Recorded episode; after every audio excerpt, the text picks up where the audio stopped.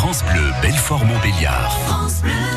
7h17, les perspectives 2019 dans le Nord-Franche-Comté, c'est le programme. C'est le programme de toute la semaine, oui, à 7h15, on va s'intéresser à ces grands rendez-vous qui vont marquer le Nord-Franche-Comté euh, toute cette année. Et ce matin, c'est avec vous Thierry Campredon. Et aujourd'hui, nous parlons du procès du meurtrier présumé de Stéphane Dietrich, cet étudiant de 24 ans, retrouvé le 5 juillet 1994, tué de 11 coups de couteau dans le bois de Cravanche. Bonjour Pascal Chevillot. Bonjour Thierry Campredon. Journaliste à l'Est républicain, spécialiste police-justice. Alors ce procès aura lieu du 14 au 18 janvier devant la cour d'assises de Haute-Saône et du territoire de Belfort à Vesoul.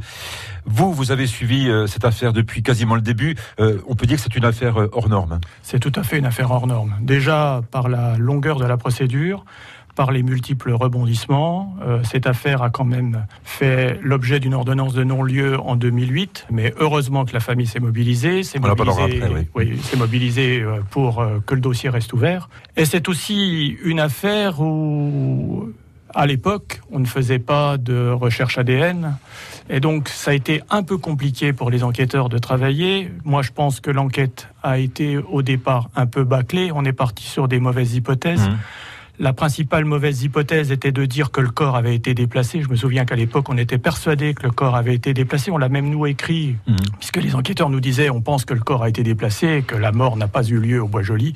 Or, il s'avère que la mort a bien eu lieu là. Est-ce qu'elle a eu lieu dans une voiture ou à l'orée du bois, là où a été retrouvé le corps? Ça, c'est compliqué à dire, mais en fait, la mort a bien eu lieu au Bois-Joli. Alors, il y a eu ce rebondissement inattendu en décembre 2015, euh, il y a trois ans, donc, lorsque le meurtrier présumé Christophe Blain, le meilleur ami de Stéphane Dietrich, est passé aux aveux. Ça, c'était un vrai tournant dans l'affaire. Ça, c'est un vrai tournant. Euh, ça démontre euh, que l'hypothèse la plus simple était la plus réaliste, mmh. c'est-à-dire l'ami qui, soi-disant, avait emmené Stéphane Dietrich à la fête l'avait laissé là-bas avec une somme de 500 francs à l'époque, 75 mhm. euros à peu près. Et euh, il avait euh, argumenté sur cette, euh, sur cette hypothèse qu'il avait abandonné son ami alors qu'il affirmait que c'était lui qui l'avait appelé pour régler des petits problèmes avant le départ en vacances du lendemain. Il faut souligner également, hein, parce que je suis le travail incessant de Sylvain, le frère de Stéphane Dietrich, qui depuis le début de l'affaire s'est battu pour que la vérité éclate et que le dossier ne soit pas classé sans suite. Euh, beaucoup de choses euh, ont été faites grâce à lui. Exactement. Il a d'abord euh, créé une association, les Amis de Stéphane mmh. Dietrich, pour qu'on n'oublie pas son frère. Et il s'est beaucoup investi pour que déjà le dossier ne soit pas refermé. Et il a rencontré des conseillers de trois présidents de la République, Jacques Chirac, Nicolas Sarkozy et François Hollande, uniquement pour que l'affaire euh, puisse euh, aller jusqu'à son terme.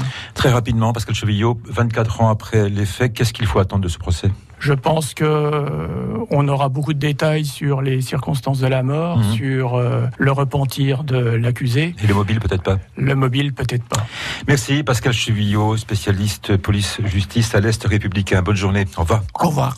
Les perspectives 2019 dans le Nord-Franche-Comté à retrouver sur francebleu.fr. France Bleu Belfort Montbéliard. 7h20.